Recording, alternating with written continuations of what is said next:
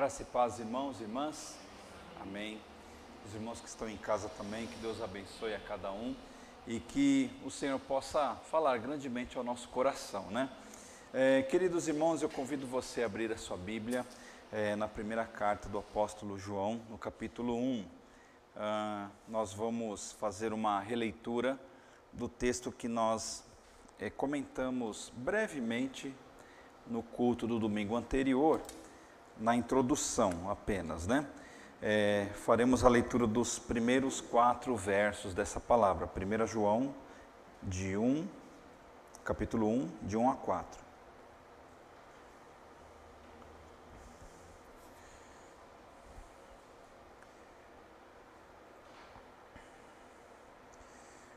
Todos acharam aqui? Amém? Amém. Muito bem, irmãos. É, vamos fazer essa leitura e eu quero, assim, é, fazer uma, uma reflexão bem breve, nada além de talvez uns, uns 20 minutos no máximo, para nós gastarmos o maior tempo na oração aqui, tá bom? Ah, diz assim o texto: O que era desde o princípio, o que ouvimos e o que vimos com os nossos olhos, e o que contemplamos e as nossas mãos tocaram, isto proclamamos com respeito ao Verbo da vida. Pois a vida foi manifestada e nós a vimos, e testificamos dela, e vos anunciamos a vida eterna que estava com o Pai e nos foi manifestada. O que vimos e ouvimos, isso vos anunciamos para que também tenhais comunhão conosco. E a nossa comunhão é com o Pai e com o seu Filho Jesus Cristo.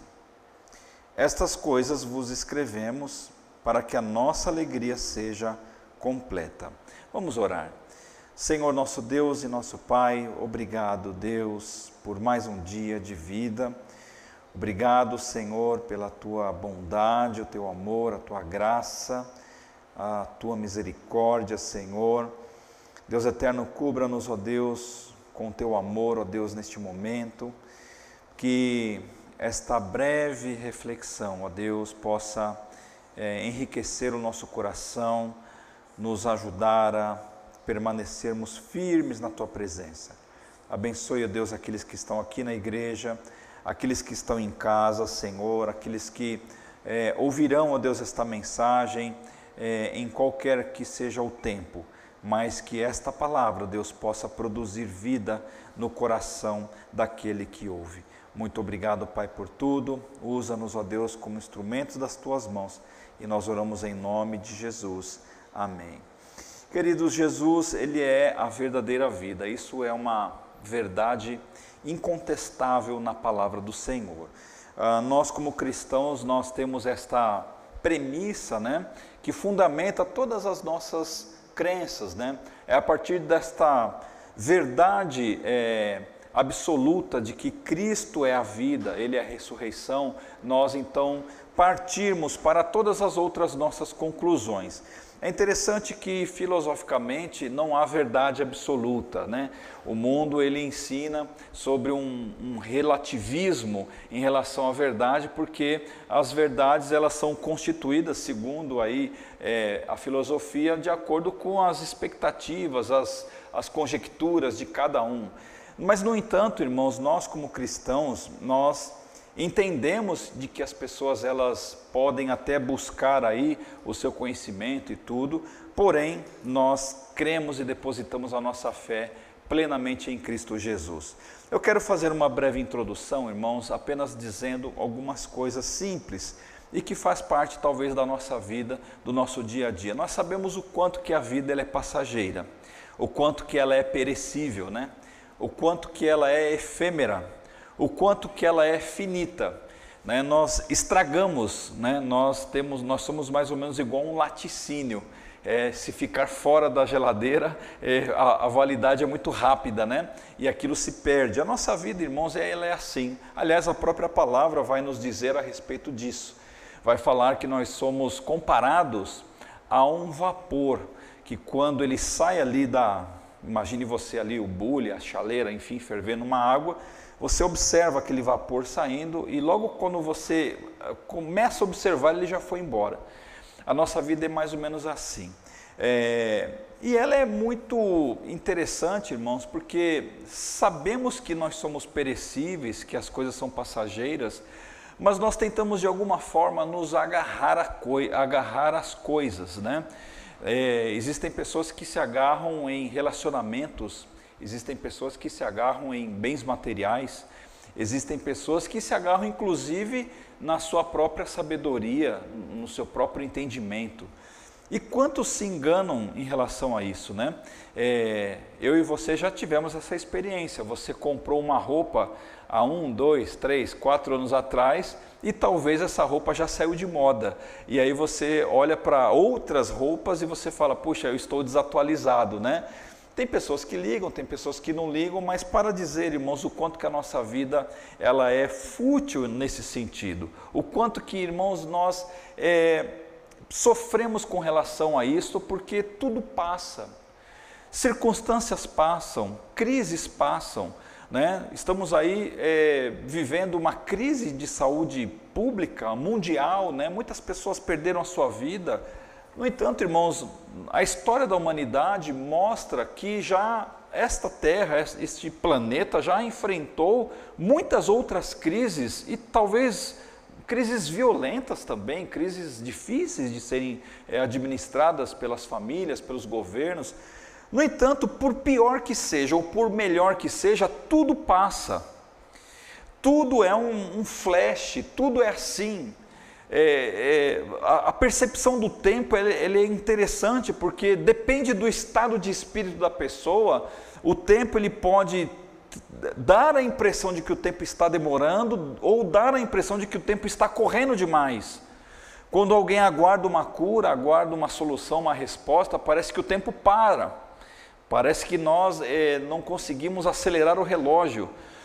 E quando nós estamos ansiosos para resolver algum assunto, é, ou então corremos demais, demasiadamente no nosso trabalho, na nossa rotina, nós não vemos o tempo passar. Então veja que é, nós, humanos, irmãos, nós temos uma capacidade enorme de criar o caos, porque nós alinhamos um monte de coisas. Sabemos que a vida passa, que a vida é passageira, que ela é efêmera, conforme nós falamos, ela é perecível, e, e nós temos essa questão do tempo.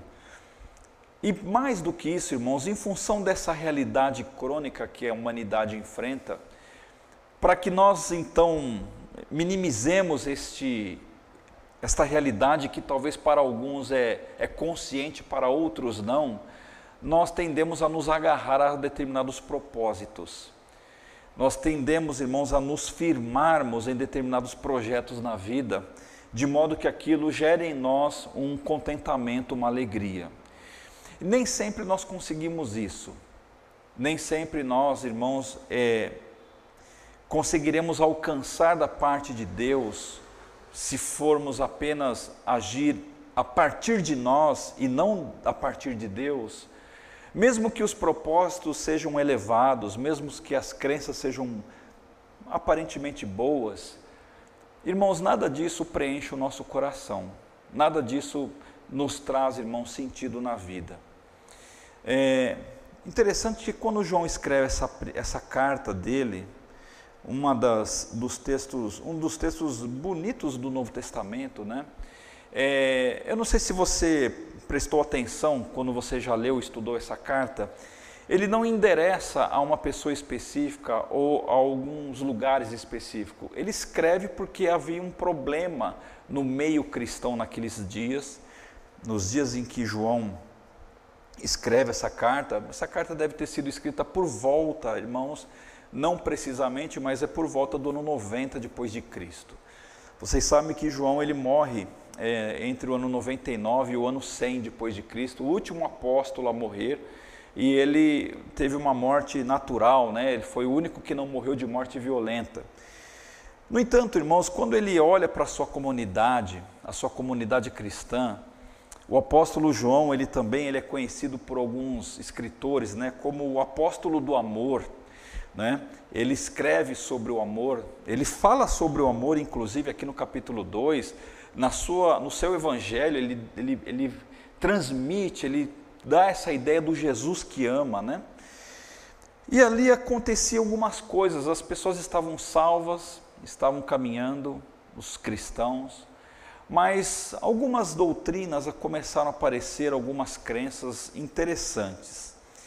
E aí, queridos, quando nós olhamos para essa, essa escritura, o problema desta, deste povo, deste período, não era a perseguição em si, mas era talvez aquilo que nós não nos damos conta e o quanto que rouba de nós o verdadeiro sentido da vida a sedução.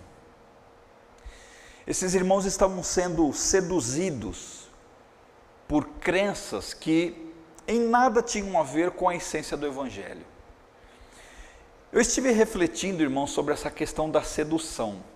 E eu aqui, claro, é, não quero desenvolver uma tese nenhuma, não tenho essa pretensão, mas eu posso dizer, irmãos, que num processo de sedução nós temos pelo menos quatro elementos importantes aí.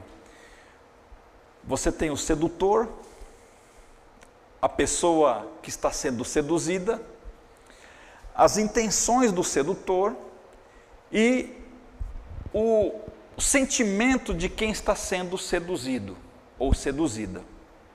Se pegarmos o exemplo de um homem e uma mulher, se um ou outro, né? Aí não importa. Se o homem estiver seduzindo a mulher, você veja que ele tem a intenção de seduzir e existe algo ali no coração dele que quer atrair aquela mulher para si. E aquela mulher ela está sendo seduzida. E ela tem uma percepção daquilo, ela tem uma ideia. Então nós temos essas quatro coisas que envolvem. Queridos, pensando bem, isso se aplica a tudo uma pessoa ela pode ser seduzida por um bem material. Aquele bem material para ela, ela, ela pode produzir nela um desejo e ela se sente atraída por aquilo. Qualquer coisa que nós imaginarmos aqui. Aquele bem material é o sedutor, no caso. E ele transmite uma ideia para aquela pessoa. Então veja, por isso que eu digo que neste processo de sedução existem esses quatro elementos. Do ponto de vista da fé, é a mesma coisa. O gnosticismo, o docetismo e outras heresias do, da época tentavam seduzir os cristãos, dizendo que o gnosticismo, por exemplo, para que vocês saibam, é um dualismo entre a matéria e o espírito. Então se ensina que a matéria é eminentemente má, o corpo é mau e o espírito não. Irmãos, parece que isso é uma coisa que não tem nada a ver com a gente, mas nos afeta se nós não tomarmos cuidado. Se nós pegarmos e evoluirmos um pouco mais na carta do apóstolo João, vemos que algumas pessoas acreditavam que Jesus ele não veio como um corpo, ele era mais ou menos igual um fantasma. Por isso que o apóstolo João, ele fala que Jesus ele veio em carne. Eles tocaram em Jesus para combater essas coisas. Porque essas crenças, irmãos, eles, elas estavam seduzindo a igreja para furtar desses irmãos o sentido da fé deles. E, queridos, se nós olharmos para o contexto histórico, nós chegamos a conclusões que é, nos fazem pensar sobre o que nós estamos vivendo. Quantas pessoas hoje em nossos dias elas estão sendo seduzidas por crenças, por é, motivações, por é, qualquer que seja a, a razão, e que extrai desta pessoa que é seduzida a essência da vida que é Jesus Cristo. Existem cristãos que estão perdidos no meio da igreja. Existem pessoas que confessam Jesus, cumprem um horário, frequentam uma igreja, têm lá suas práticas religiosas. No entanto, queridos irmãos e irmãs, essas pessoas elas estão muito distantes da essência do evangelho. Porque essas crenças que estavam inseridas no meio cristão nos dias de João, fez com que ele olhasse para a sua sociedade, para os seus irmãos e registrasse: gente, não é assim. Vocês não podem olhar para essas coisas que seduzem vocês e que modificam a forma de vocês agirem entre vocês, como se pessoas, algumas pessoas se considerem especiais demais, acima das outras. Por isso que ele fala no próprio capítulo 1 que aquele que diz que não tem pecado, ele já é um mentiroso, não é? E também, irmãos, é, talvez isso produza em, em pessoas que acreditam, tirando Jesus da sua, da sua meta de fé, de que ela precisa se esforçar demasiadamente para alcançar alguma graça da parte de Deus, de que ela precisa fazer os seus rituais de purificação, e isso, queridos irmãos, gera um grande problema na fé da pessoa. Porque as pessoas estavam acreditando digo parte delas, de que elas deveriam entender de que não adianta é, você fazer nada porque o seu corpo é ruim, você é um pecador e você vai ficar assim. Você precisa alcançar um estágio acima da humanidade, no, na média, para que você tenha uma experiência divina. Irmãos, e muitas dessas coisas acabam que sendo introduzidas no nosso coração sutilmente. Satanás ele tem um poder extraordinário de seduzir os filhos de Deus. Mas quando nós voltamos para o texto que lemos, nós encontramos de que Jesus era desde o princípio, a vida em Cristo, irmãos, ela não foi iniciada no nascimento e na concepção aqui na terra. Nós sabemos disso, de que a vida do Senhor Jesus, ela desde a eternidade ela já é. Quando eu falei no início que a nossa vida é efêmera, passageira, perecível, nós sabemos disso. Por isso, irmãos, que nós cristãos precisamos entender de que nós só encontramos propósito na vida quando nós nos alinhamos em Cristo. Por mais que isso seja talvez difícil de entender com a mente, no entanto, precisa ser feito com a nossa fé. É a nossa fé, queridos irmãos, que vai nos alinhar a este Jesus pregado aqui pelo apóstolo João.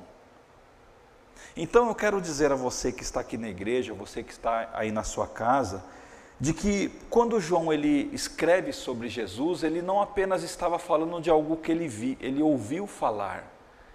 Ele estava falando de algo, de algo que ele experimentou de que ele tocou com as suas mãos, algo que mudou a sua forma de ser, de alguém que esteve com ele, que o convidou para estar junto, e de que a partir daquele encontro, daquele, daquela aproximação, no início do ministério de Jesus, João ele foi é, sendo modificado de dentro para fora e agora ele olhava a tentativa das pessoas é, é, tirarem isso do coração e ele fala assim: gente, não é assim, porque Jesus ele não apenas passou pela terra como um homem normal, mas ele era desde o princípio. Aliás, a razão de todas as coisas, Paulo ele vai nos dizer isso em Colossenses, no capítulo 1, de que ele é a razão de tudo. O que ouvimos e o que vimos com os nossos olhos e o que contemplamos as, e as nossas mãos tocaram, isto proclamamos com respeito ao verbo da vida. Jesus ele não apenas ele passou a ser parte da vida de João, e ele estava então combatendo essa sedução de Satanás na fé das pessoas, mas agora ele estava dizendo o seguinte: olha, ele se manifestou em mim. O sentido da vida, o eterno está aqui em mim. Eu não sou mais o finito. Eu não sou mais perecível. Eu não sou mais é, é, limitado dentro apenas dessa existência tão pequena que nós temos. Queridos irmãos, eu estava um dia num lugar aí, faz pouco tempo, né? Um dia desses, conversando com um irmão em Cristo, e eu compartilhava com ele algumas palavras, ele compartilhava algumas coisas comigo, era uma conversa bem bacana. Você sabe que existem conversas que te elevam para o céu, né? Te fazem é, refletir sobre a vida. E eu não sei por que motivo, não me lembro o contexto exato, mas eu disse assim a ele: Meu querido irmão, a eternidade já está em nós. Você sabe que eu e você somos irmãos inseparáveis, não apenas nesta terra, mas por toda a eternidade. Jesus Cristo, ele nos, nos fez um, ele mesmo ora por isso em João 17. Ele orou por nós para que nós fôssemos um com Ele, assim como Ele era um com o Pai. E ali nessa conversa, voltando àquele pequeno diálogo, falou assim: que bênção, querido irmão, que eu e você jamais nos separaremos, porque nós fomos tocados pela vida de Jesus Cristo. E esta vida agora está em nós. Quem poderá nos separar do amor de Deus? Nós podemos ter um lapso de tempo na eternidade. Uns chegarão primeiro na presença do Senhor, outros aguardarão um pouquinho mais aqui, mas todos nós, irmãos, que estamos em Cristo, jamais nos separaremos desta essência da vida. E era o que João estava dizendo: gente, eu toquei esta vida, eu, eu estive com Ele, e agora Ele faz parte da minha vida. E ele vai dizendo, queridos irmãos, que esta vida foi manifestada, nós a vimos, testificamos, ou seja, nós comprovamos de que realmente Jesus é real, ele não é apenas alguém que está longe de mim. Coisa, querido irmão, que irmãos, que Satanás ele tenta nos tirar isso. Como se Deus estivesse longe de nós, mas não é verdade isso. Jesus está mais do que perto, Ele está em nós. Esta é a diferença que faz com que um cristão ele permaneça na, na presença do Senhor. Abrindo um parênteses, esses dias eu fazia uma, uma devocional, né? E fazia tempo que eu não li o livro de Malaquias. E eu li o livro e Deus ele tem um poder assim totalmente interessante, né, de tocar no nosso coração. E, e quando o profeta ele escreve é, o seu texto, né, o profeta Malaquias, quando você chega ali no capítulo 3 e tal, o profeta mostra a indignação de Deus em relação ao povo, porque o povo estava distante da presença dele. E quando você vai ao final do capítulo 3, nós lemos, irmãos, o quanto que o Senhor tem e nos deseja tê-lo na sua presença. E o texto aqui está dizendo que um dia vai haver uma grande diferença daqueles que servem e daqueles que não servem a Deus. Nós passamos, irmãos, por processos de amadurecimento na fé, e João então olhava para este rebanho e preocupado com o esfriamento na fé, e aí veja que ironia das ironias, que este mesmo processo Satanás ele continua colocando no coração das pessoas. Que você, minha irmã, você, meu irmão, que está aqui na igreja, que está em casa, seja uma exceção nesse sentido. Para que você então faça, faça e fale como João. Eu testifico, eu testemunho que Jesus está aqui no meu coração. Eu tenho uma experiência pessoal com Ele. Eu não estou apenas frequentando um ambiente religioso, mas eu estou na presença daquele que é o autor da vida. E ele vai continuando no verso 3, né? O que vimos e ouvimos vos anunciamos para que também tenhais comunhão conosco. Ele não apenas ele não se contenta em ter somente para si, mas ele fala para os outros. E eu quero encerrar e concluir, irmãos, no verso de número 4. Estas coisas vos escrevemos para que a nossa alegria seja completa. Você sabe que a alegria é uma coisa muito relativa, né? Dependendo da, da pessoa, né? É, a alegria, irmãos, ela está enraizada na vida em Cristo. Portanto, nós precisamos aproveitar a vida com alegria. Com muita alegria. Uma irmãzinha saiu para uma viagem e ela mandou para mim um áudio, né? Olha, pastor, ore por mim. Eu viajarei aí e tal, né? Eu falei assim, irmã, viaje mesmo, aproveite com alegria a sua vida. Alegria, irmãos, é algo que é, na vida, na vida perecível, ela é muito relativa, muito passageira, porque as pessoas riem agora, mas daqui a pouco choram. Mas, irmãos, a alegria ela é um fruto, é um subproduto da nossa relação com Deus. A alegria que nós temos, irmãos, no coração por amar a Jesus, eu digo a você que é algo que beira a aquilo que nós não conseguimos explicar em palavras. Nós só conseguimos viver. Por isso, alegre-se no Senhor. Alegre-se porque você está vivo. Alegre-se, minha irmã, porque você tem o que comer na sua casa. Alegre-se porque você tem olhos para ver, boca para comer, mãos para tocar, pés para andar. E aqueles que não têm, tem alguém que ajude. Temos muitas pessoas com tantas outras dificuldades, eu não sei qual é o nome de um, de, um, de um pastor aí, que ele não tem os dois braços e as duas pernas. Irmãos, e pelo, pelo que se vê, é um homem feliz e realizado com a sua família. É um homem que influencia milhões e milhões de pessoas. Então, estado circunstancial não pode alterar, irmãos, a nossa essência. E João, irmãos, para nós encerrarmos, né?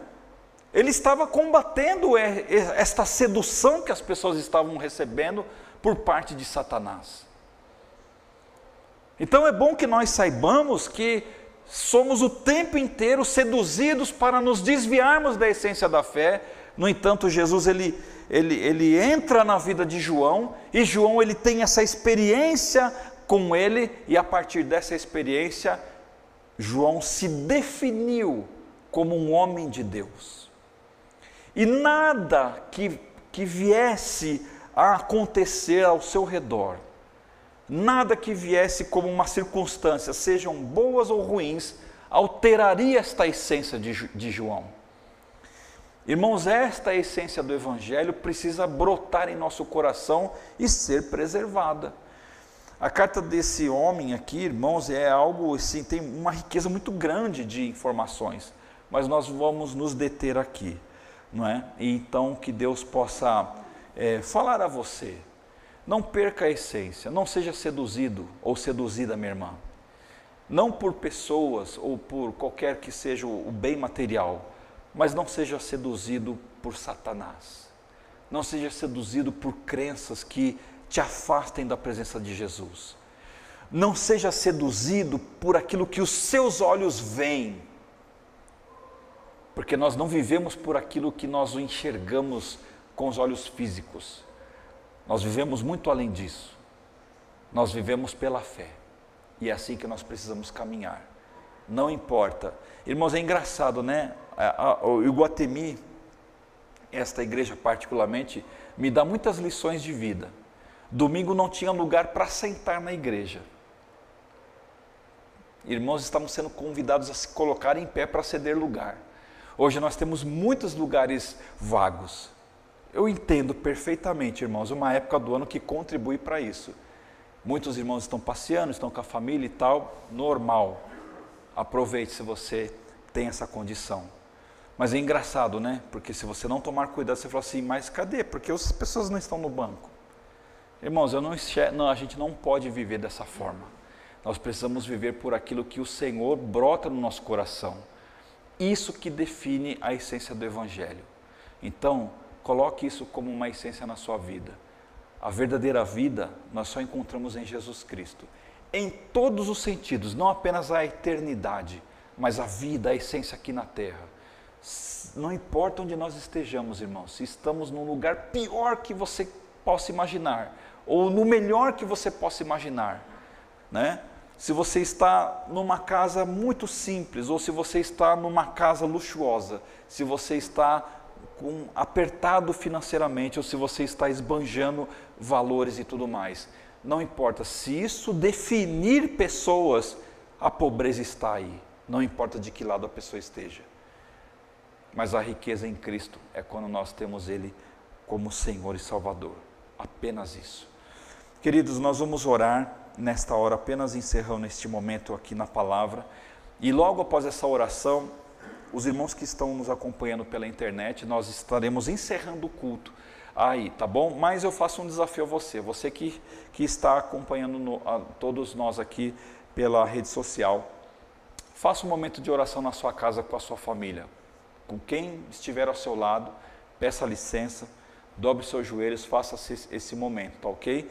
E nós faremos o nosso momento aqui. Então os irmãos não vão embora. Nós vamos orar depois aqui do encerramento desta parte, tá ok? Vamos orar. Senhor Deus, amado Pai, te agradecemos por estarmos aqui nesta casa de oração, por pessoas estarem acompanhando o Pai este culto pela rede social.